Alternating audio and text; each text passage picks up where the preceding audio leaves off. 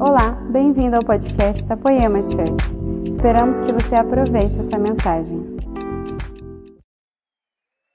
Aleluia! Tudo bem, gente? Tô quase sem voz aqui. culto de manhã foi uma loucura. O culto das cinco foi uma loucura. A gente celebrou bastante, houve salvação, houve arrependimento. E eu creio que Jesus vai estender essa obra nessa noite aqui, amém? Queridos, estou muito empolgado, cansado, mas empolgado. Ontem eu estive de madrugada em outro lugar. Cheguei de madrugada em casa, acordei hoje de manhã todo empolgado, já coloquei uma música lá, falei, Jesus, a alegria do Senhor é minha força, então renova as forças no meu espírito, renova a força nesse corpinho e vamos que vamos. Gente, nós, eu quero falar hoje um pouquinho com vocês dentro do tema sagrado sobre o ID. Foi uma conversa com o pastor Leandro e ele me direcionou a esse tema dentro do sagrado. O tema ID faz parte de uma essência da poema.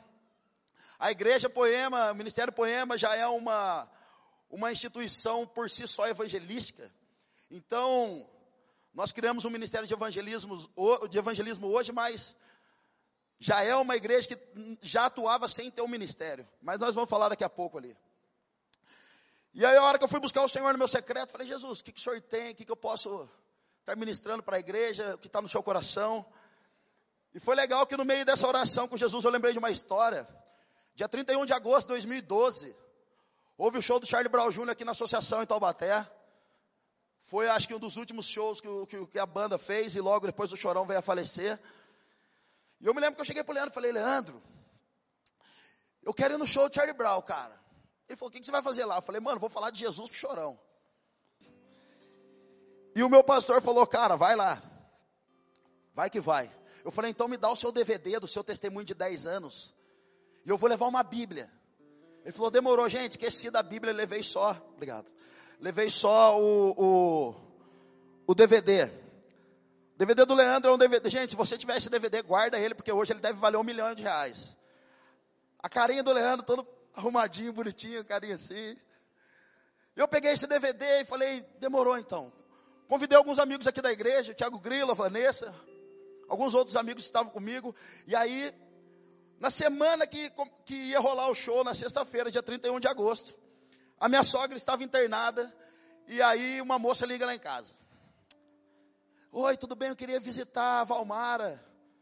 Ela está internada, quero fazer uma visita para ela. E aí minha esposa falou assim: vai na sexta-feira, porque na sexta-feira é melhor para fazer visita. Daí falou: sexta-feira eu não posso, eu vou trabalhar no show do Charlie Brown. Daí a Marcela, meu Deus, você não sabe o que está acontecendo com você agora. O meu marido quer ir no show falar de Jesus. Dela, sério, eu vou trabalhar no camarim. Olha que legal. Eu falei, meu Deus, amor, não vai ser só o chorão, vai ser a banda inteira. Vou pregar o evangelho para os caras, os caras vão ficar deprê, o show não vai ser legal, os caras vão aceitar Jesus. Querido, chegou no dia do show, viemos aqui, eu falei, meu, deixa eu esconder meu, meu rosto, né, cara? Vai que algum crente fala que eu desviei, né? Crente é terrível, irmão. Aí peguei o bonezinho, escondi o rosto. Quando eu chego aqui com o DVDzinho na mão, alguém já grita: Ô Xandão, desviou. Não dá para ficar escondido. E aí entramos no show, ligamos para a moça: Moça, estamos aqui. Estamos aqui, como que faz para a gente entrar no camarim? Ela falou: Olha, eu estou na área VIP. Eu falei: Onde é isso? Na frente do palco. Eu falei: Meu Deus, ah, zoou tudo. Querido, Jesus sempre gosta de aprontar alguma para nós, cara. Jesus gosta das coisas difíceis. Hoje uma moça de manhã, ela falou assim, ó, eu tenho 95%. Os médicos relataram eu com uma doença e falaram, falaram assim para mim, ó, você só tem 95%, é, 5% de cura. Ela olhou nos olhos do médico e falou assim: então é nesses 5% que Jesus vai entrar. Jesus gosta, cara, de aterrorizar a gente às vezes. E aí nós entramos e aquela loucura, mais ou menos umas 10 mil pessoas ali dentro, e aquele empurra, empurra, algo desagradável, os caras tudo doido, e a gente ali. Eu falei, gente, calma, vamos, vamos esperar, o chorão vai ver a gente aqui. E era um ambiente na frente do palco, de repente começou o show, e eu lá gritando, chorão! o DVDzinho do Leandro na mão, chorão, olha aqui. E o cara nem tchum.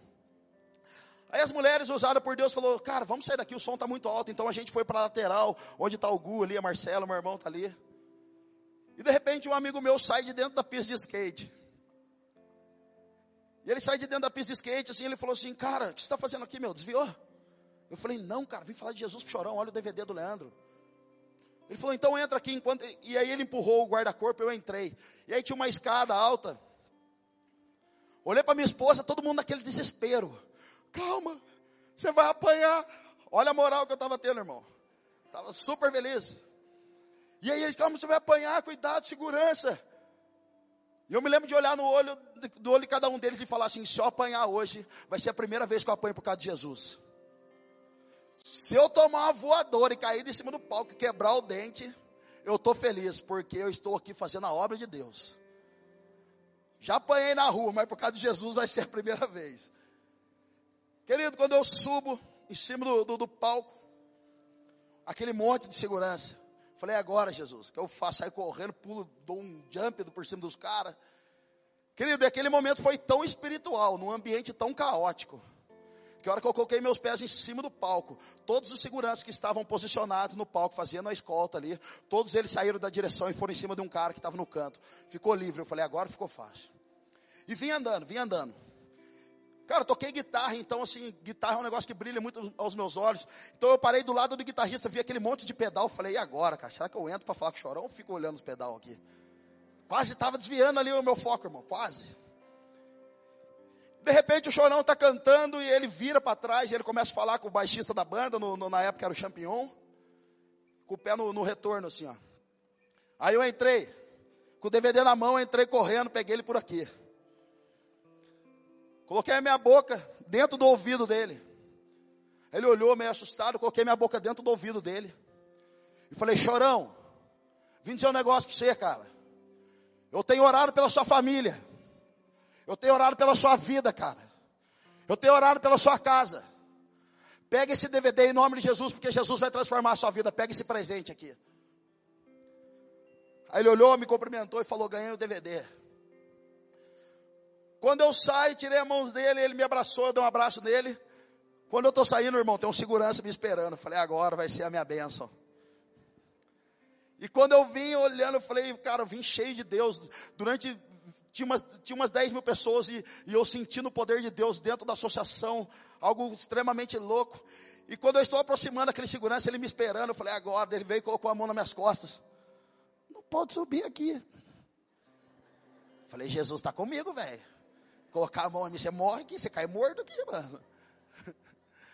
Querido, e aí saímos do show, eu comecei a chorar. Comecei a chorar, chorar, chorar, chorar. E de repente um dos guitarristas sai, assim, eu desci o palco, fui me encontrar com a minha esposa, com a galera que estava ali, todo mundo chorando, a gente sentindo o poder de Deus. E de repente vem um dos guitarristas, Marcão, eu oro para esse cara também. E esse Marcão sai de toda a estrutura do palco, vem perto de mim, ficou olhando, tipo, quem que é esse que subiu aqui, que deu um DVD de um pastor pro, pro chorão? E ele ficou olhando aqui assim, daí eu falei para ele, Marcão, Deus te abençoe. Aí ele olhou para mim e fez assim. Eu fiz assim para ele: Deus te abençoe. Dá uma paleta para mim.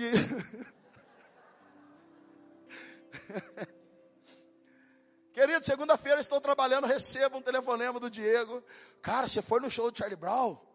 Falei, como que você sabe, mano? Ele falou, cara, eu vi um vídeo seu no YouTube. Você entregando o DVD pro cara. Eu falei, você tá de zoeira, mano. Eu nem, nem filmei, ninguém filmou. A gente foi tipo James Bond, para os crentes não ver a gente, cara. 007, tudo intocado. E ele falou, cara, olha esse link aqui, mandou o link, eu fui ver. Quando eu coloco o fone para escutar, eu começo a ver a cena, eu entrando, e de repente uma voz de uma menina gritando no meio da multidão: Chorão! Xandão! Ela estava tão emocionada que ela não sabia o que ela falava mais. Chorão, Xandão, ô chorão, Deus falando com você, chorão. É Deus falando com você. Querido, quando eu escuto aquela voz, eu reconheço a voz. Era a voz da Kate. A Kate, a gente fez de tudo por ela, de tudo, e sempre acreditamos nela. E esse dia ela estava desviada mais uma vez, curtindo o show. E quando ela me vê, sou subindo, cara, fazendo uma, um ato desse, ela fala: Deus, eu não sirvo nem para desviar mais. Eu quero o Senhor. A Kate está com a gente desde 2012. É uma das mulheres mais de Deus que eu conheço. Restaurada. É um dos meus braços direitos no evangelismo em Taubaté hoje. E o melhor, tá solteira. Tá solteira. Querido, se você quer fazer uma bela história, construir uma bela história, você precisa assumir riscos. Você está disposto a andar com Jesus. Você está disposto a andar com alguma prostituta e alguém falar para você, ó, o cafetão lá. Jesus andou com prostituta, a Bíblia não fala, mas eu tenho certeza que alguém falou, Jesus era cafetão. Você tem a moral de andar com um prostituto, um bandido e alguém falar para você, é bandido também. Para escrever uma bela história, cara, nós precisamos assumir riscos. Um homem chamado John Wesley, um dia ele está orando a Deus, ele fala: Deus, me dê dez homens, dez homens que temam o Senhor e que temam o pecado, e eu abalarei a terra. John Wesley já perdeu para nós, mano. Quanto que a gente tem aqui? Quantas pessoas nós temos aqui? Eu quero falar desse ministério, o ministério da reconciliação. Em 2 Coríntios capítulo 5, verso 18. Tudo isso provém de Deus que nos reconciliou consigo mesmo por meio de Cristo e nos deu o ministério da reconciliação. Ou seja, que Deus em Cristo estava reconciliando consigo o mundo, não levando em conta os pecados dos homens e nos confiou a mensagem da reconciliação. Verso 20: Portanto, somos embaixadores de Cristo, como se Deus estivesse fazendo o seu apelo por nosso intermédio. Por amor a Cristo lhe suplicamos: reconciliem-se com Deus. Sabe, querido, o maior chamado de toda a terra é o sacerdócio, é o relacionamento pessoal com Jesus. E o maior ministério é o da reconciliação. Então as pessoas falam assim: Xandão, eu não evangelizo, é só evangelista.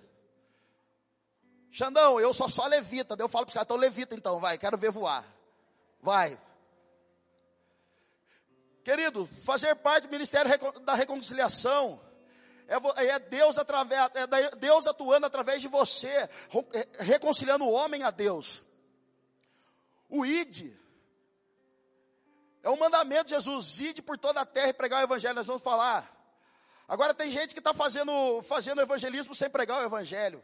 Tem gente que está fazendo evangelismo achando que é frutífero. Querido, a obra de Deus é a força do seu braço. Agora, fruto daquilo que você está fazendo é relacionamento pessoal com Jesus. Não faça a obra sem Deus, cara. Se você estiver fazendo a obra de Deus sem Deus, é glória sua. Agora, se você faz a obra com relacionamento pessoal com Deus, a glória é de Deus. Amém. O ID é o movimento. O evangelho é movimento, não é para a gente ficar parado. As pessoas confundem que o maior ministério é o da adoração. Nossa, eu queria estar no meio dos caras. O maior ministério, o povo acha que é estar lá fora servindo, guardando os carros, olhando os carros, servindo como voluntários de staff. O maior ministério é o da reconciliação entre homem e Deus. Esse é o maior ministério. Isso é um chamamento universal. Isso é um chamamento universal. Se você não sabe, aqui em Taubaté, nós temos algumas atuações evangelísticas. Querido, toda quarta-feira está eu, o pastor Levi, dentro do batalhão da Polícia Militar, pregando o evangelho para os policiais às sete e meia da manhã, toda quarta-feira. Pregando o evangelho para os policiais, cuidando da galera, amando os policiais. Você precisa de ver 140 policiais, um com a mão no ombro do outro e cantando. Larará, larará, deixa queimar, deixa queimar, deixa queimar. Terça-feira o pastor Henrique Ladentinho está lá com o pessoal da Força Tática. Pregando o evangelho. Querido, o índice de criminalidade em Taubaté já diminuiu. O índice de suicídio no meio dos policiais já diminuiu. O índice de depressão no meio dos policiais já diminuiu. Nós precisamos enxergar com os olhos espirituais aquilo que Jesus está fazendo. Eu estava em, em, na Poema em São José semana passada. Estou lá dentro, minha esposa foi no carro, daqui a pouco a Marcela voltou, falou: "Amor, tem uma viatura da polícia lá na porta, tem um policial que falou que te conhece. Eu falei, caramba, 11 anos liberto, veio, o que aconteceu? Ela falou, não sei, vai lá. Quando eu cheguei lá, os policiais, super bem educados, eu não lembro o nome deles. Eu falei, tudo bem com vocês? Tudo bem, Xandão? Cara, a gente não sabia que tinha poema aqui, a gente está fazendo uma patrulha aqui e tal. Cara, conte com a gente. Eu, eu, sou, eu sou cristão, congrego na poema também. E cara, vem aqui para você, quando você lembrar de nós, fazer uma oração por nós. Faz uma oração para Deus nos livrar das injustiças, para Deus nos livrar do tiroteio, para Deus cuidar da nossa família. Quando você lembrar, lembra, eh, ora por nós. Eu falei, não, vou orar agora, pode? Eu sei que vocês não podem fechar os olhos, mas recebe em nome de Jesus. Os caras já fizeram assim, irmão. Pode ir. Irmão, coloquei a mão na cabeça dos policiais e falei: Deus, eu empodero pelo poder do teu espírito a polícia de São José dos Campos. Eu empodero esses meus amigos, que eles sejam justiça do Senhor na terra, que eles façam um bom trabalho, que eles não deboem mesmo, Deus, que eles sejam instrumentos do Senhor na terra. Cara, orei por eles, eu empoderei eles, nos abraçamos, agradeci, eles foram embora. Nós temos um trabalho aqui na Poema há quase dois anos, talvez alguém não conheça, chamado Open the Door. É um ministério de evangelismo. Dentro desse ministério nós temos oito braços de evangelismo. Nós temos o Igreja nas Ruas. Último sábado do mês nós estamos na Santa Terezinha, adorando a Deus, gritando. A gente leva banda, leva o púlpito, leva balão, a gente leva bala para a galera, a gente leva abraço, plaquinha, seja bem-vindo à nossa igreja. Tudo que tem aqui na igreja, a gente leva lá. Querido, a gente está pregando evangelho, tem viatura da polícia em cima da praça, a gente tem que sair para os caras passar. Daqui a pouco vem os caras com o carrinho de lanche, passa, a gente sai, os caras passam, aí a gente prega o evangelho de novo. Tem rolado arrependimento, tem rolado quebrantamento. Dentro da igreja nas ruas, nós temos ali o trabalho em cores. As meninas levam tudo quanto é tipo de maquiagem de criança. E aí elas começam a fazer caricaturas ali no rostinho das crianças. Então as criançadas vê palhaço, vê essas coisas e fica doido. E agora tem adulto que vê palhaço e fica doido também. Aí ele quer colar lá com os palhaços. E aí eles sentam e ali, enquanto está rolando a administração, a adoração e a palavra, os pais que as crianças estão recebendo a palavra também de tabela. Todo domingo nós estamos em hospitais aqui em Taubaté. Semana passada, a direção de um dos hospitais falou assim para Carol: Carol, a gente quer fazer um culto aqui. Porque nós temos entendido que não é só os, os doentes que precisam de Jesus, mas nós médicos precisamos disso que vocês têm. E a Carol falou, Xandão, o que, que eu faço? Eu falei, é tudo nosso, está tudo dominado. Irmão, não é aquele louvor não, viu? Está dominado, tá, não é isso aí não. Você lembra, os mais velhos lembram, né? É... Falei, Carol, pega lá, vamos fazer um culto, vamos fazer um monte de coisa dentro do hospital, só não coloca nome de culto, que é muito crentez demais. Vamos colocar lá, sei lá, fogo, Hadouken, põe alguma coisa, caverna do dragão, põe alguma coisa. Caverna do lão, põe alguma coisa lá. Nós temos o, o house, evangelismo nas casas, esse é incrível também. Você chega no house para fazer visita em famílias que, que não conhecem a Cristo, por indicação de pessoas. Durante o evangelismo na rua, a gente conhece essas pessoas. Se você conhece alguém que quer uma visita lá do house, fala com a Kate, ela vai pegar seu nome de uma pessoa que não conhece a Cristo. E a gente vai lá fazer uma visita. Querido, a gente chega no house, os pais têm um monte de filho. Aí o pai com a mãe vai fazer compra e deixa os filhos para a gente cuidar. Aí os filhos vomitam na gente, faz xixi, quebra tudo, briga, sai no tapa. Vocês não acreditam a loucura, a gente tem que fazer o trabalho de evangelismo e ainda ser babado o povo. E a gente está aqui para servir mesmo. Nós temos a clínica de recuperação, gente. A clínica de recuperação nós atuamos em cinco. Tem mais quatro que quer que a gente vá lá. Querido, está rolando um avivamento dentro da clínica. Os caras mandam foto para mim, mandam vídeo. A galera quebrando tudo, queimando. Eu falo, mano, vocês estão numa clínica mesmo ou está no hospício? Só tem louco. E esse trabalho tem sido incrível, porque os caras saem da clínica, e a maioria desses caras que saem da clínica não sabe para onde vai. Então, depois de três meses, ele volta a usar droga, volta a fazer algum tipo de coisa. Então, a gente está com um trabalho de, de discipulado, cuidado. Então, o cara sai de lá, a gente já traz para a igreja. Vai para o GC, vamos cuidar de você. Tem sido louco demais. Tem outro, outro trabalho que a gente faz aqui, que é o café na praça. Nós servimos lá um café na praça de manhã, às oito da manhã, no sábado. E aí começa a chegar uma galera, e daí as prostitutas estão na mesa. Aí chegam os vovozinhos, as vovozinhas, o cara de terno, o cara sem terno, o cara de boné, o cara descalço, as criancinhas, todo mundo na mesma mesa. Aí começa a vir uns gnomos, parece o Smurf, sai da árvore, a gente não sabe de onde vê essas coisas, gente. Parece tudo, gnomo, Smurf, parece. O cara quer tomar café. E a gente tem entendido que a mesa de Jesus é de relacionamento, não é de acepção de pessoas, então pode vir todo mundo. Gente, é tão louco o café que as pessoas passam por nós, a gente nem ministra nada, elas começam a chorar. É da prefeitura? Não. Teve uma mulher que falou assim um dia para a gente, é da prefeitura? Não, por quê? Ah, eu queria trazer meu sobrinho aqui para vocês arrumar uma vaga no SUS. Eu falei, fala o seguinte, traz ele aqui, a gente vai orar, Deus vai curar ele, não vai enfrentar nem fila. Amém? Tem alguma coisa que eu esqueço? Tem um monte de coisa, gente. Vocês não acreditam? Gente, abra os olhos espirituais de vocês para vocês entenderem que Taubaté já começou a sentir o efeito colateral da pisadura de Jesus andando na cidade. É louco demais, cara. Um dia Pedro representa a igreja, Pedro um dia tem um encontro com Jesus.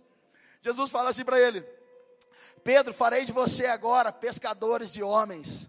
Querido, pesca natural fala com a força do braço, evangelismo com força do braço, pregar o evangelho com a força do braço. Agora, pesca de homens fala do evangelismo sobrenatural, onde é a dependência de Jesus. Então, se você quer fazer a obra, você precisa de duas coisas: ter a graça de Deus e a atuação do poder de Deus. E se a gente não tiver a graça, o poder e a unção de Deus, nunca nos tornaremos uma ameaça para Satanás. Um dia Jesus chega e fala: Pedrão, agora você vai ser pescadores de homens. Querido, isso é uma fala profética. Ou seja, Jesus chega na vida de um homem que era um cara comum. Mas Jesus, Jesus chegou, irmão, a estação mudou. Se Jesus chegar na sua casa e na sua vida, a estação muda. Então o que eu quero fazer agora, como Cristo chegou na minha, eu quero que a estação mude na sua vida. Então eu quero profetizar sobre você. Eu quero que você erga seus braços para cima. Eu quero liberar algo profético sobre você. Se Pedro é a colheita de homens, pescador de homens, nós estamos falando de uma grande colheita. O Brasil já está mudando, as notícias estão rolando e nós fazemos parte dessa igreja triunfante. Então eu quero declarar a colheita da sua família, a colheita do seu pai, a colheita da sua mãe, a colheita da sua faculdade, a colheita do seu trabalho, a colheita dos seus irmãos, a colheita dos seus primos, e nós veremos a graça e o poder de Deus se manifestando em nosso favor, em nome de Jesus. Aleluia! Vamos lá, vamos lá, faz barulho aí, mano. Ei!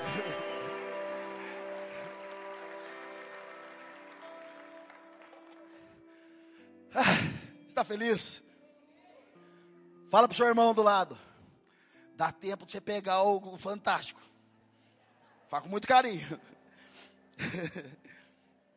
Querido, Jesus nos deu, nos deu esse ministério da reconciliação, então a gente deve disponibilizar a nossa vida, o nosso tempo, sentimentos, os bens, tudo em favor do próximo. Gente, a minha vida ultimamente é só igreja. É só igreja. Minha vida ultimamente é só igreja. Esses dias a professora na reunião de pais falou assim para mim, para Marcela: Nossa filha de vocês tem cinco anos.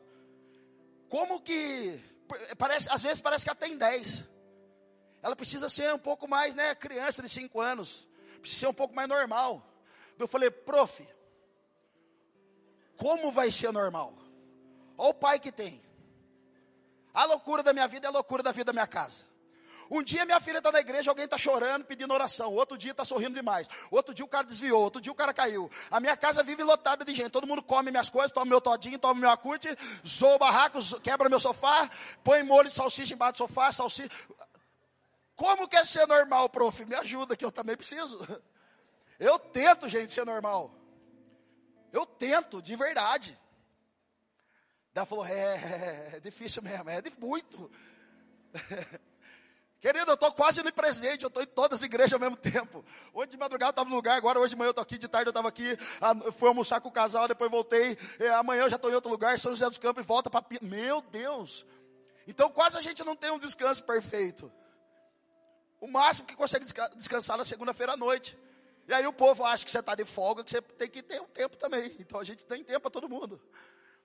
E aí um dia o Pipo falou para mim, Xandão, vamos descansar, cara, vamos para a praia. Meu pai tem um apartamento lá. Falei, nossa, mano, demorou. É tudo que eu estava precisando. Então eu com a Marcela juntamos nossas coisas, pegamos a Malu, fomos para Ubatuba.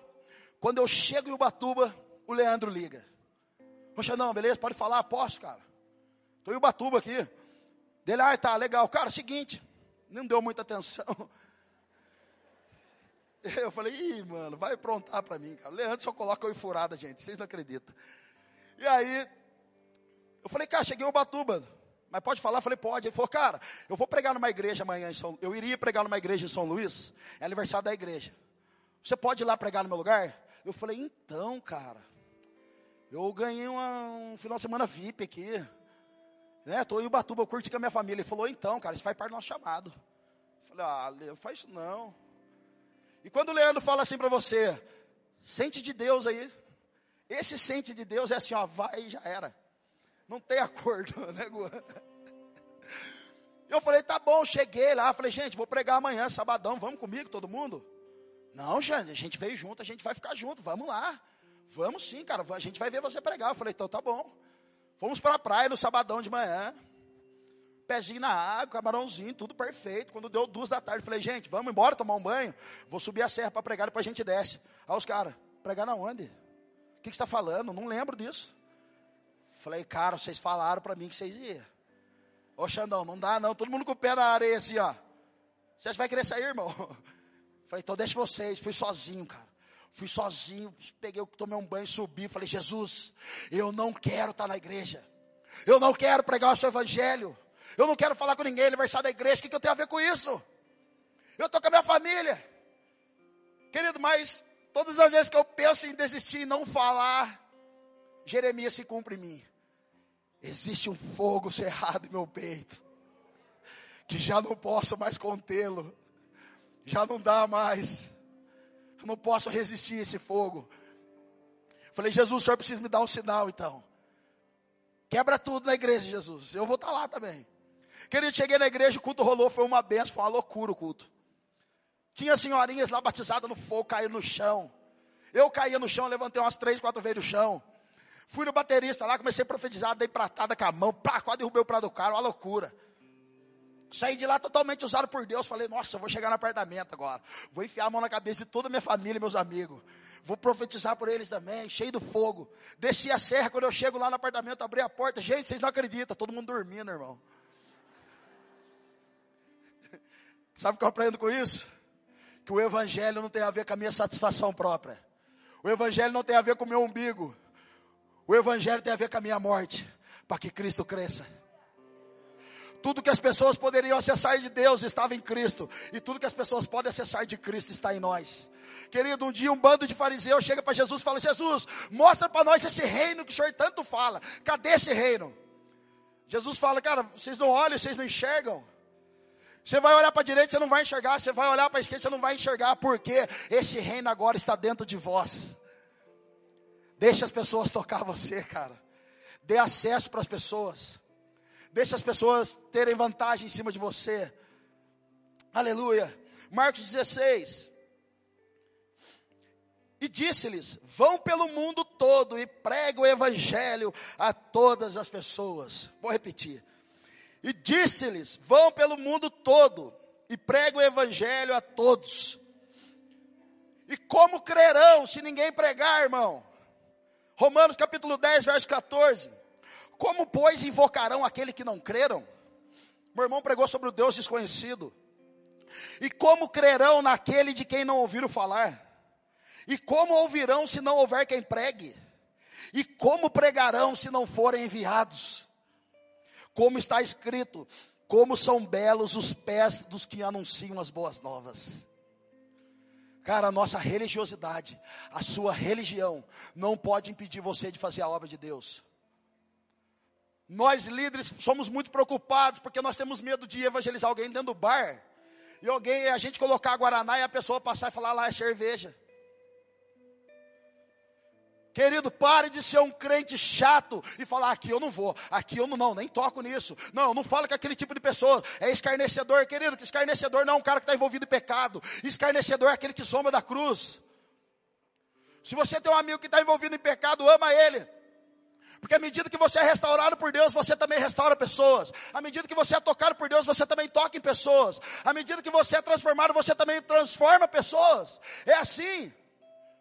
Tudo que as pessoas poderiam acessar de Deus estava em Cristo, e tudo que as pessoas podem acessar de Cristo hoje está em mim, está em você. Deixa fluir esse rio de água viva que está dentro de nós, que cura, transforma e muda todas as coisas. Aleluia! Um amigo meu falou: Xandão, vou fazer uma despedida de solteiro. Falei: Que da hora, mano. Vai ser no prostíbulo. Todo mundo sabe que é prostíbulo? Todo mundo sabe, né? Eu falei: É. Ele falou: Você vai? Eu falei Cara, como assim? Não, vou fazendo prostíbulo, cara. falei, meu, mas você vai casar, cara, não faz isso. Não, vou fazendo prostíbulo. Quero saber se você vai. falei, me fala o nome do prostíbulo. Me fala qual é o horário, o dia que eu vou estar tá lá. Ele falou, sério? falei, sério, mano. Eu nunca preguei o evangelho dentro de um prostíbulo. Vai ser a primeira vez. E eu falei para ele, irmão, e se eu for, no mínimo tem duas desviadas lá dentro. E se eu achar, meu irmão, Não vai rolar nem a música do latino, bunda lelê. Vai rolar fogo do céu. Aleluia. Vai rolar poder de Deus. Tem um amigo meu que o pai dele é dono de um bar aqui famoso em Taubaté, o Diego Bigode. E o Diego é um homem de Deus, cheio de Espírito Santo, trabalha com o pai dele, ajuda o pai dele. E o Diego fala assim pra gente quando a gente vai lá comer com ele. Ele fala, cara, dá um tempo que eu vou ali no meu púlpito ali. Eu falo, que isso, cara? Que isso? Meu púlpito, mano, o balcão do bar. Eu falei, você tá zoando. Ele fala, é, meu púlpito. Xandão, Deus tem me usado naquele púlpito lá. Eu prego o evangelho para os caras que chegam com o casamento destruído, envolvido em alcoolismo, um monte de coisa. E os caras saem de lá chorando, transformados e falando: Diego, eu preciso desse Deus que está me, me apresentando. Cara, não deixe a religião atrapalhar você de fazer a obra de Deus, de você fazer alguma coisa que precisa ser feito. Em nome de Jesus. O ministério de ruas que nós temos aqui, um é o evangelismo nas ruas. Nós estamos indo dentro das baladas, invadindo os botecos, bar, pregando evangelho para os caras. A gente compra o nosso convite da balada e entra lá dentro e prega o evangelho lá dentro. A Bruna Lobato, o Valmei, uma galera. Eles fazem um trabalho com os mendigos de rua, os moradores de rua. Eles levam alimento, kit, kit higiene. Eles cortam o cabelo dos caras nas ruas, fazem a barba dos caras nas ruas, e agora nós estamos orando para Deus nos dar dinheiro que nós estamos comprando um banheiro móvel. Eu vou colocar um banheiro em cima da carretinha, irmão. A gente vai dar banho nos caras na rua. Se a gente já faz a barba, o cabelo, agora falta o banho. A obra tem que ser completa. A gente faz santa ceia com a galera e sempre tem um crente que fala: Ai, misericórdia. Misericórdia não pode. Não toque. A religião sempre vai falar para você: não toca, porque ele já está morto. Mas Jesus sempre vai falar, ele, ele dorme.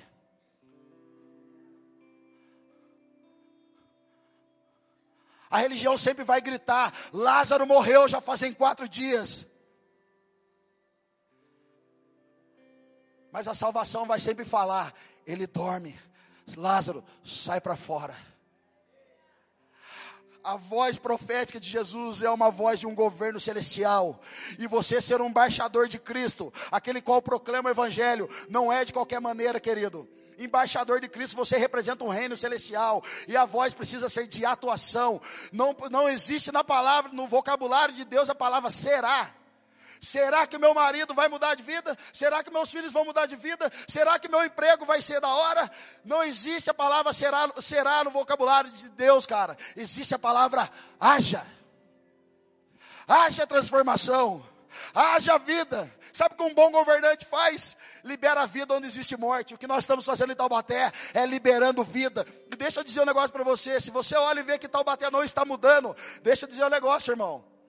Quanto mais caos, é melhor para nós. Jesus governou e serviu todas as pessoas. Jesus chegou num ambiente caótico. Jesus chegou no ambiente caótico. E se nós somos luzes, brilhamos melhores em lugares escuros. nós brilhamos melhores, cara, em prostíbulo. Nós brilhamos me melhores em biqueira nós brilhamos melhores em um monte de lugar onde, onde a religião não permite você ir. Nós estamos avançando como igreja e como os governantes, nós estamos declarando vida onde existe morte. Aleluia. Êxodo capítulo 3, verso 1. Está feliz aí? Êxodo capítulo 3, verso 1. Moisés pastoreava, o rebanho do seu sogro Jetro que era sacerdote de Midian. Um dia levou o rebanho para o outro lado do deserto e chegou a Horebe, o monte de Deus. Ali o anjo do Senhor lhe apareceu numa chama de fogo que saía do meio de uma sarça. Moisés viu que, embora a sarça estivesse em chamas, e esta não era consumida pelo fogo. Que impressionante, pensou. Porque a sarça não se queima? Vou ver isso de perto. O Senhor viu que ele se aproximava para observar, e então, do meio da sarça, Deus o chamou: Moisés, Moisés. Eis-me aqui, respondeu ele. Então Deus disse: Não se aproxime, tire as sandálias dos pés, pois o lugar que você está é terra santa. Gente, Moisés sobe lá para pastorear as ovelhas, e de repente uma sarça que pegava fogo não se consumia. Sai a voz do Senhor lá de dentro, fala: Moisés, tira as sandálias, porque o lugar que você pisa é lugar santo. Gente, eu não quero debater teologia aqui nem nada disso, mas eu quero falar o que eu creio. Que o monte, o monte, a terra, o montezinho ali, Não era um lugar santo, mas a presença de Jesus santa e sagrada fazia com que todo aquele ambiente fosse um lugar santo. Ou seja, o seu trabalho, se você carrega a santidade de Deus, o seu trabalho já não é mais secular, o seu, seu trabalho agora é sagrado. Se você carrega a santidade de Deus, o seu computador agora não é usado mais para prostituição, ele agora é um computador sagrado. A sua família não é uma família qualquer, a sua família agora é uma família santa. Os seus filhos são santos. Um dos grandes erros que a gente comete na igreja. Quando a pessoa recebe Jesus, ama Jesus, queima por Jesus, ela volta a trabalhar na segunda-feira, e ela volta para a fábrica que ela trabalha, e daqui a pouco, dentro da fábrica, começa prostituição, vídeos pornográficos, piadinhas, zoeiras. Eu sei como é o ambiente de fábrica, eu trabalhei 17 anos da minha vida dentro de fábrica. Eu sei como é, é difícil, cara. É muito difícil. E aí as pessoas ligam para a gente e falam, Xandão, Ogu, cara, eu não consigo trabalhar lá na fábrica, cara. É muita zoeira, não é para mim esse lugar. Querido, você está no lugar certo. Se não pregar, se você não estiver lá, quem vai pregar o evangelho? Como crerão? Se você está, as pessoas recebem a Cristo, elas não querem mais fazer parte de ambiente nenhum. Ela fala, eu não sou desse mundo. Deus fala, então morre. Se você não é desse mundo, você é da onde, mano? Morre então. Querido, eu trabalhei na última fábrica que eu estava trabalhando, só tinha maluco. E eu fui lá e falei, eu vou montar uma célula aqui dentro, um GC chamado 20 Minutos de Prazer. Os caras chegavam depois do almoço, eu estava lá. Ei! Eu nunca falava aleluia nem glória a Deus, né, mano? Então eu ficava só, ei! Vai lá! Os caras achavam que era truco. Tava falando de mulher nua, tava falando um monte de coisa. Aí os caras chegavam, o que está rolando aí? A gente com a Bíblia na mão, mano, senta aí, vamos falar um negócio aqui de Jesus. Então a gente tinha 20 minutos para falar de Jesus. E como falar de Jesus é algo irresistível para nós, nós tratamos aquilo como 20 minutos de prazer. Querido, desses 20 minutos de, prazer, cinco caras, eu saí da fábrica, cinco caras que ficaram trabalhando lá, recentemente batizaram em suas respectivas igrejas. Querido, o lugar que você está de caos é o lugar propício para que um novo Cristo nasça ali, mano. Você não pode sair de onde você está. Você não pode querer abandonar todo mundo. A santidade habita em você. Não é os, os, lugares que nos transformam. Não é os lugares que nos influenciam. Não. Mas a santidade, o sagrado de Deus em nós, influencia a partir de agora todos os lugares. Cara, tem dia que eu não quero nem falar de Jesus para as pessoas, cara. Eu falo, meu, por que, que eu vou falar de Jesus, cara? Eu não quero falar de Jesus. E, gente, eu sei que Deus me deu um dom, eu sei que Deus me deu algo, algo esquisito até, que eu não sei nem explicar. Mas eu tenho uma facilidade muito grande para entrar na vida de qualquer pessoa. Eu tenho uma facilidade muito grande para sentar com qualquer pessoa e abordar qualquer assunto e entrar na vida dela sem ela perceber. Eu não sei falar para você como funciona isso, é muito esquisito. A minha esposa fala às vezes: É, você é amigão de todo mundo. Mas tem um tempo comigo. Amor, pede de novo que eu não resisto. Querido, é esquisito. Eu, sabe, eu, eu encontro com as pessoas. Às vezes as pessoas falam assim: não, vamos no churrasco lá na minha casa. Mas vai ter de tudo lá, cara. Eu falo: tá bom, mano, vamos. Querido, eu chego lá e de repente eu fico quieto na minha, e de repente alguém fala, ó, oh, isso aqui é lá da igreja. Aí o cara fala assim, é mesmo, da igreja. Gente, eu não quero nem falar de Jesus, eu já começo a falar, minha boca fica assim, esquisito, cara. A língua não para. Esses dias meu carro deu um problema, eu tinha que comprar umas peças, fui na loja de carro. Eu não queria nem ver a minha esposa dia, irmão. Não queria ver ninguém, não queria ver minha filha, ninguém. Eu queria pegar a peça, eu estava bravo com o meu mecânico. Eu falei, meu Deus, cara, tem outra peça. Aí eu chego lá na loja, olho para o caixa, tem uma menina sentada, cara, quando eu bati o olho nela, eu vi que o semblante dela estava diferente. Eu falei, ah, aqui não, Jesus, não acredito que eu vi isso. Querida, mulher no caixa, eu ficava de lado assim, ó. Oi, bom dia. Eu não queria falar de Jesus. E aí passou um homem lá, o segundo homem pagou, deu vim. Eu estava mais depressivo que a menina. Cheguei lá falei, oi, bom dia, tudo bem? Gente, a menina fez assim, ó. Você foi a primeira pessoa que perguntou se eu estou bem hoje. Eu falei: Ah, não, Jesus. Aqui não. Eu tenho hora para chegar no mecânico, chego atrasado, o cara vai brigar comigo. Daqui a pouco eu falei: Mas você está feliz? Ela falou: ah, Mais ou menos. Eu falei, eu estou feliz. Ela já tá, eu falei, tô. Dá por quê? Porque Jesus cuida de mim, Jesus mudou minha vida. Eu faço parte da poema, na rua tal, perto da associação, vai lá. A gente vai cuidar de você, procura minha esposa. Tem uma, tem uma galera bacana lá. A menina assim, ó, que bom.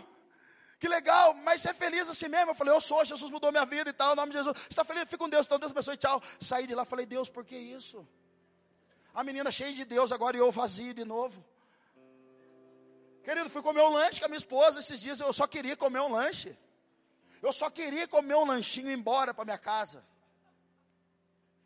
E de repente eu estou lá com a Marcela comendo lanche, a Malu sentada.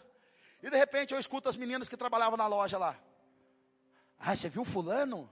Ah, então, meu marido, eu traí ele, não sei o que, tal, tal, tal. Eu fiquei comendo lanche, já comecei a passar mal. Falei, Jesus, aqui não. Começou a descer ruim o lanche. Falei, eu acredito. É só um lanche. E aí eu olhei para a cara da Marcela, assim, ela olhou para mim, tipo, Xane, o que você vai fazer? Eu falei, amor, você está escutando? Ela falou, tô. Eu falei, meu Deus, a verdade está dentro de mim, a santidade está dentro de mim, eu não posso ir embora escutando essas coisas. Ela falou, o que você vai fazer? Eu falei, vou falar com elas. Quando eu olhei, irmão, a hora que eu subi, fiquei de pé e fui no balcão, olhei, a Marcela estava atrás da porta, com a Malu no colo, escondidinho, olhando. Aí, irmão, quando Deus vem com força, a autoridade veio junto. Aí eu cheguei no caixa e falei, o que está acontecendo aqui? Aí as meninas olhou assustadas, tipo, mano, o cara vai matar nós, véio, vai roubar, vai fazer alguma coisa. O que está acontecendo aqui, gente? A menina falou, por quê? Eu falei, só tá vocês quatro aqui. Ela falou, não, tem mais duas lá atrás. Eu falei, manda chamar então. Manda chamar as duas. Vamos lá. Aí veio as duas lá. Oi. Eu falei, o que está acontecendo aqui? Jesus mudou minha vida, Jesus deu uma esposa bonita para mim, deu uma filha maravilhosa para mim, Jesus restaurou minha sorte, Jesus pode restaurar o relacionamento de vocês, o casamento de vocês, então para com essa vida de zoeira, porque Jesus tem um plano bom para vocês, em nome de Jesus, recebe amém aí. Aí uma crentinha, aleluia, glória a Deus, eu falei, por que, que você não fala de Jesus também? Só crente. Ela, aleluia, então aleluia, mano.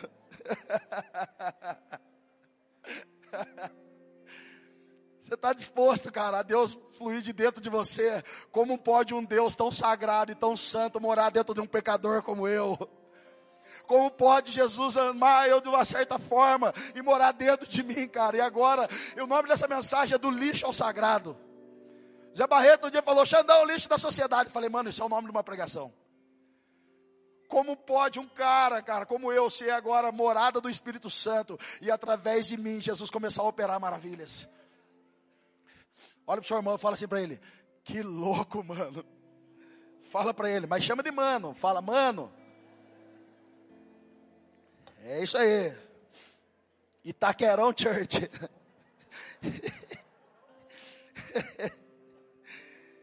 Romanos capítulo 15.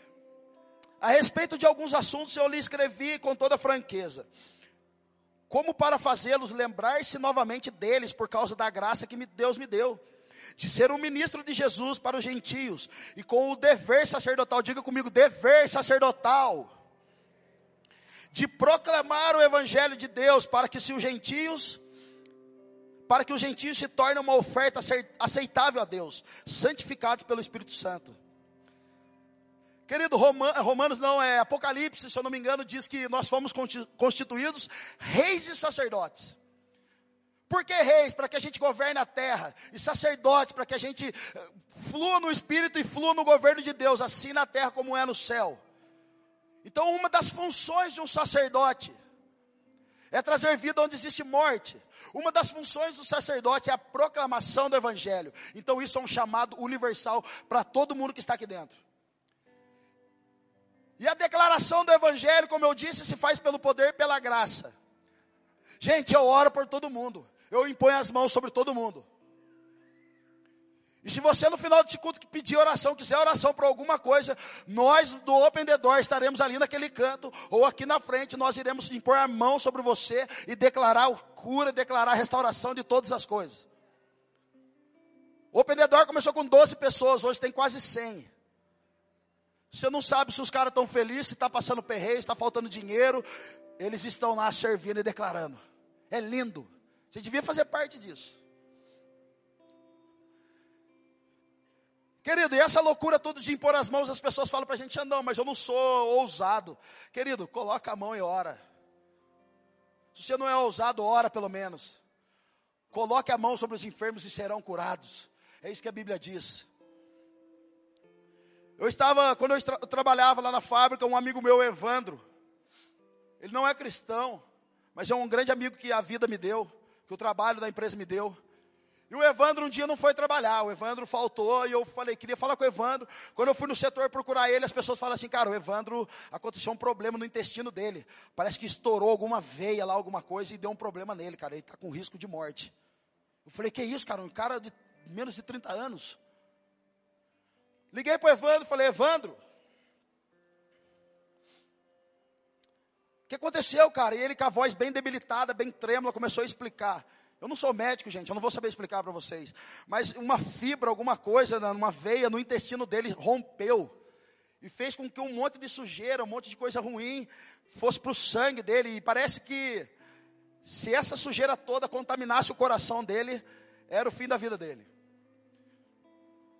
E quando o Evandro ia fazer xixi, ele ia fazer, urinar lá de manhã, a urina dele saía em forma de borra. Sabe o que é borra? Quem é solda sabe o que eu estou falando. Soldador sabe o que eu estou falando. O cara está soldando e começa a pingar. Aqueles pingos de solda se torna uma borra, se torna uma crosta. E depois é ruim para você remover aquilo ali. Quem anda de moto, se você não troca o óleo da sua moto por muito tempo, o óleo vai ficando encrostado no fundo do motor. Isso pode fundir o motor, pode acabar com a sua moto. Isso se chama borra, fica uma crosta negra, preta. E quando o Evandro ia fazer xixi, a urina dele saía em forma de borra, em forma pastosa. Querido, liguei para o Evandro. Comovido com tudo. Eu fico até emocionado. Eu falei, Evandro, o que aconteceu? E ele me explicou. Eu falei, Evandro, posso orar por você? Você recebe a oração? Quero fazer uma oração para você. Ele falou, recebo, cara. Pode orar. Eu falei, então pega o seu celular e coloca no seu intestino, que eu quero falar com o seu intestino. Ele falou, Xandão, você está louco? Eu falei, sou pior do que você imagina. Você é doido, mano? Eu falei, sou muito. E eu falei para ele, coloca no Viva Voz. Que eu quero falar com o seu intestino. E quando Evandro colocou o celular no Viva Voz, colocou no intestino dele. Comecei a falar com o intestino dele, irmão. Pensa os caras na fábrica, tudo olhando para minha cara. Xandão ficou doido de vez, está falando com o intestino. Deve ser apelido de alguém, intestino. E eu falei, intestino? Escuta a minha voz, intestino. Intestino, escuta a minha voz. E eu te dou um comando agora, uma ordem. Volte a funcionar, intestino, perfeitamente como era antes, no nome de Jesus. Intestino, toda fibra que estourou, toda veia que estourou, sei lá o que estourou. Eu peço a restauração agora pelo poder do nome de Jesus. Seja restaurado intestino e volte a funcionar. E eu disse, Evandro, assim como esse saco de soro, cara, está tá derramando soro sobre a sua veia. Eu declaro que é o sangue de Cristo saindo daquela bolsa, enxertando você com vida novamente.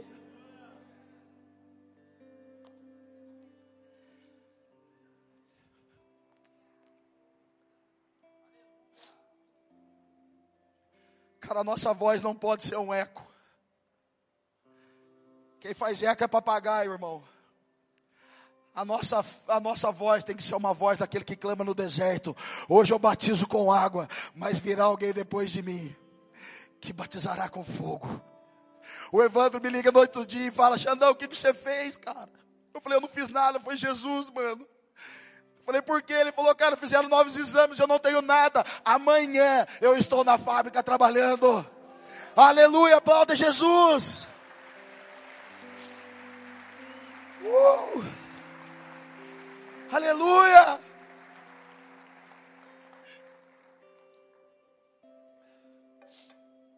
Aleluia, Jesus. Aleluia. Cara, isso é o ministério da reconciliação. Não é o ministério de cura. É o ministério da reconciliação. Quero encerrar, eu quero pedir adoração aqui. Quero compartilhar mais algumas coisas. Queridos, eu tive por muito tempo crise de identidade. Eu acredito que hoje 80% dos lugares que a gente tem ido, as pessoas têm crise de identidade. Elas não sabem quem são no Senhor. Elas não sabem o campo de atuação delas. Eu tive isso por 7, 8 anos da minha vida, dentro da igreja. E a minha crise era: Deus, um evangelista, só evangelista não faz mais nada. O cara só ganha alguém na rua, traz para dentro da igreja e dá para alguém cuidar. Eu já vi grandes homens de Deus falando: Evangelista é tudo louco. Em certas partes eu concordo. É mesmo. Tem que ser. Hoje no ministério de, de, de, evangelismo nós não temos só evangelistas. Nós temos médicos servindo. Nós temos engenheiros, dentistas, psicólogos. Hoje, hoje de manhã aqui, quatro médicos nos procuraram aqui que eles querem servir no DOR. Quatro médicos. E eu falava, Deus, é só isso? E eu já vi outras pessoas falando, cara, o evangelista vem, pega a pessoa, joga aqui. Querido, quando eu fui orar, eu falei, Jesus, o senhor precisa falar para mim que não é só isso. O evangelho não se resume a isso. O evangelho de Jesus te ama, eu já estou cansado. Não, não é isso, Jesus. O que, que mais tem? Eu descobri, eu quero ler, eu quero entregar essas chaves. Tem muitas chaves aqui, mas eu quero falar algumas delas. Atos capítulo 8, verso 26. Um anjo do Senhor disse a Filipe: Vá para o sul, para a estrada deserta que desce de Jerusalém a Gaza.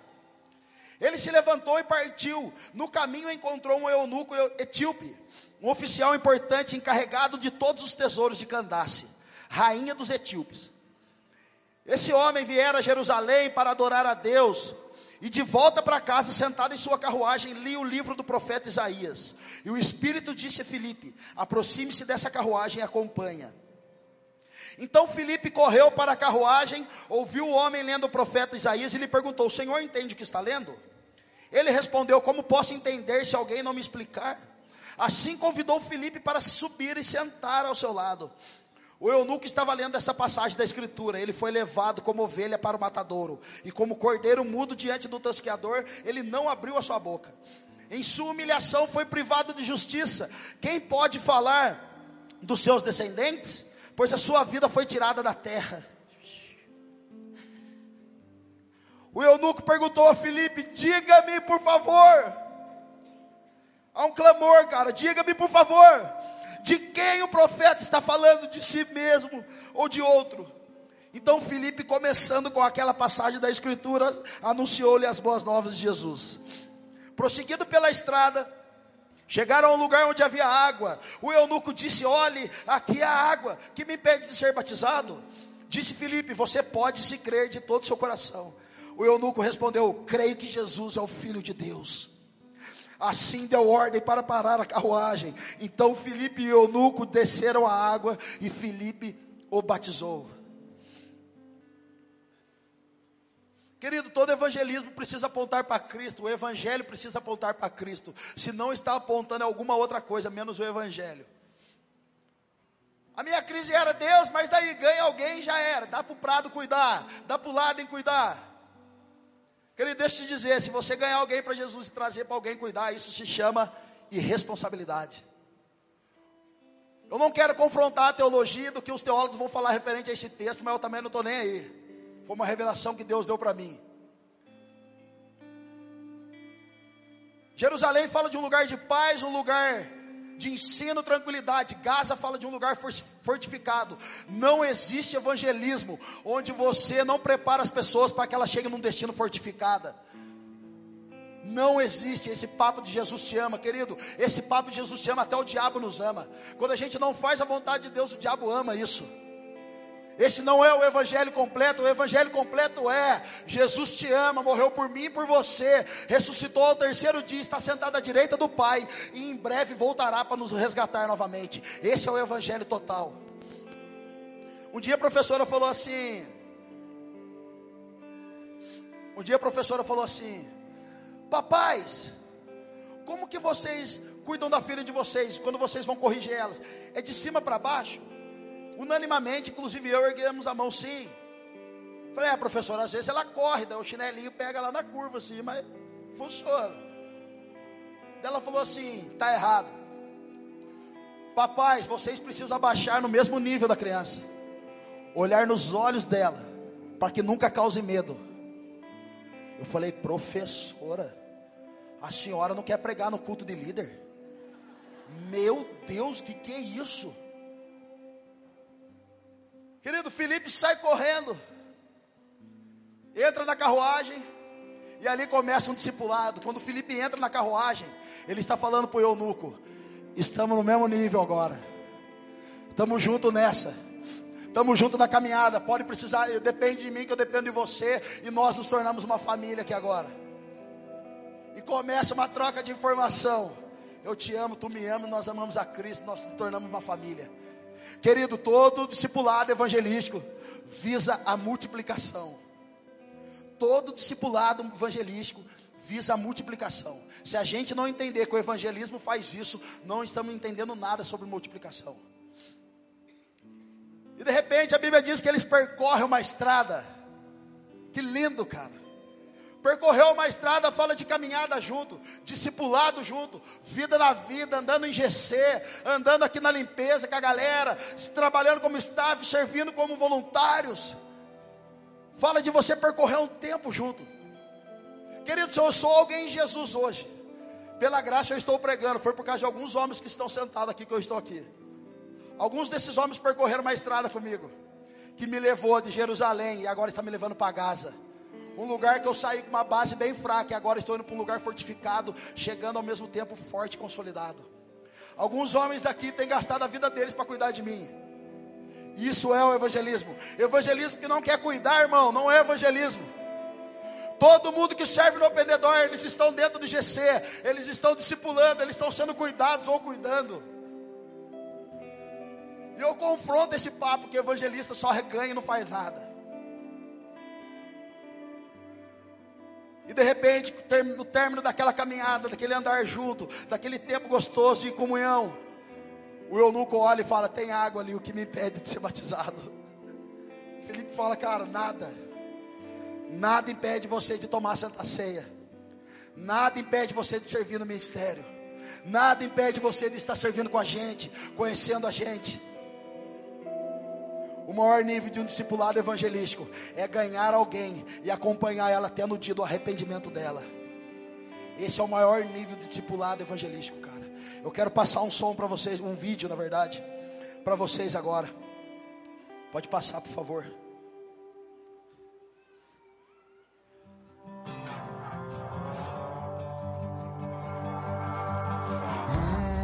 Uma vida e sete mares eu não enxergo o fim. Naufrago em uma terra onde a ganância é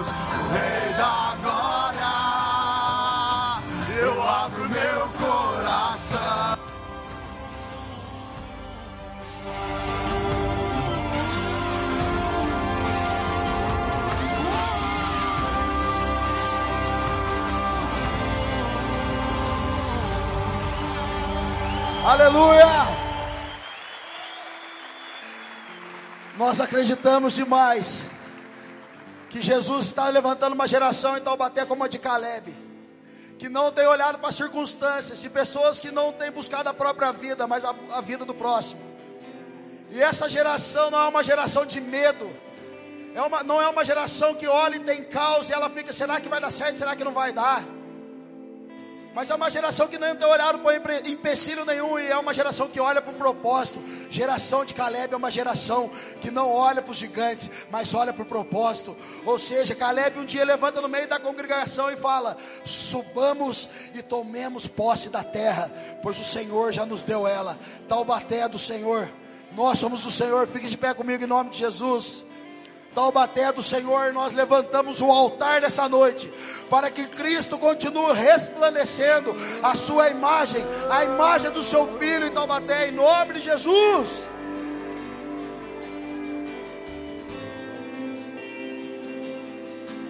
Rabadarabaxere badas. Rabadaia sora manaya sou. Fogo nos olhos, eu não Rabadarabaxere badar. Lindo assim, que era lindo assim, meu noivo esperado. Eu abro a minha casa, pode morar aqui, pode morar aqui.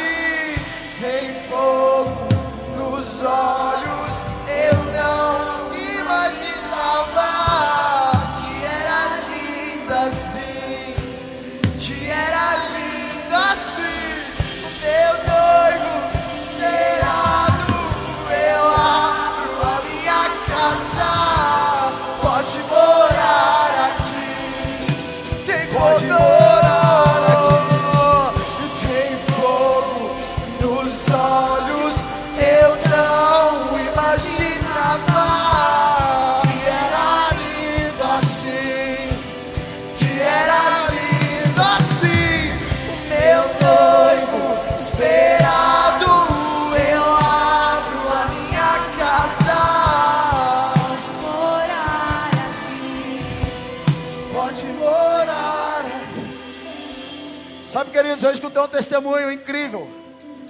Testemunho verdadeiro. Um jovem estava morando, foi morar ao lado de uma casa abandonada, uma casa velha, uma casa toda quebrada. E um dia esse jovem na casa dele, Deus falou para esse jovem: levanta, vai na casa ao lado que é abandonada e quebrada e profetiza contra aquela casa. Diz para aquela casa que eu amo ela. Esse jovem levanta de madrugada, ele chega diante daquela casa quebrada e ele fala: Casa velha, eu te amo, casa velha. Casa velha, Deus tem uma obra para você, casa velha. Casa velha, Jesus quer arrumar essa casa bagunçada, essa casa quebrada. No outro dia, Deus acorda esse jovem e fala: Vai lá e profetiza contra a casa velha.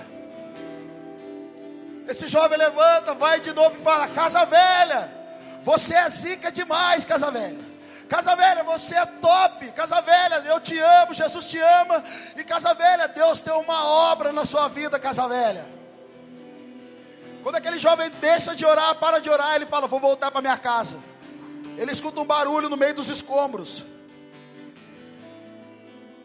E de repente sai um homem de dentro daquela casa. E aquele homem diz para esse jovem: Como você sabe que o meu apelido é Casa Velha? Como você sabe que meu nome é Casa Velha? Faz dois dias que eu coloco a corda no meu pescoço, subo em cima de uma cadeira para acabar com a minha vida. E eu escuto, Casa Velha, eu te amo. Casa Velha, eu tenho uma obra para você. Casa Velha, eu quero restaurar a sua sorte.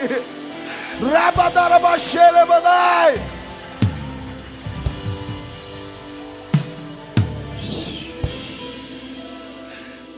Queridos, um dia Jesus pega a comissão de 70 pessoas. Jesus pega essa comissão e fala: ó, vai lá, prega o evangelho, entre nas casas, quebra tudo, faz tudo. E depois a Bíblia diz que esses jovens voltam possuídos de alegria. E quando eles voltam, a Bíblia não relata o que aconteceu lá, como foi o evangelismo, nada. Mas eles voltam possuídos de alegria. Então eles falam: Jesus, até os demônios se submetem ao seu nome. Jesus fala para os discípulos: não se alegrem, porque os demônios se submetem ao meu nome, mas se alegrem, porque o nome de vocês está escrito no livro da vida. Querido, mais, mais importante que a obra que nós estamos fazendo em Taubaté é a salvação de Taubaté. Mais importante que a obra que nós estamos fazendo na cidade é a salvação das pessoas. Jesus estava falando: não é a obra que salva, o caminho sou eu, a entrada sou eu. Vem por mim que terão uma nova vida. O open door só é a estratégia para o evangelho avançar, cara. Que louco. Querido, se você quiser ficar no seu lugar adorando a Jesus, se você quiser ficar mais um pouco, fique à vontade. Adora Jesus um pouco aí. Aleluia. Aleluia. Aleluia. Maranata, hora vem. Maranata, hora vem. Maranata, hora vem. E rasga os céus e desce. Oh, Maranata, hora vem.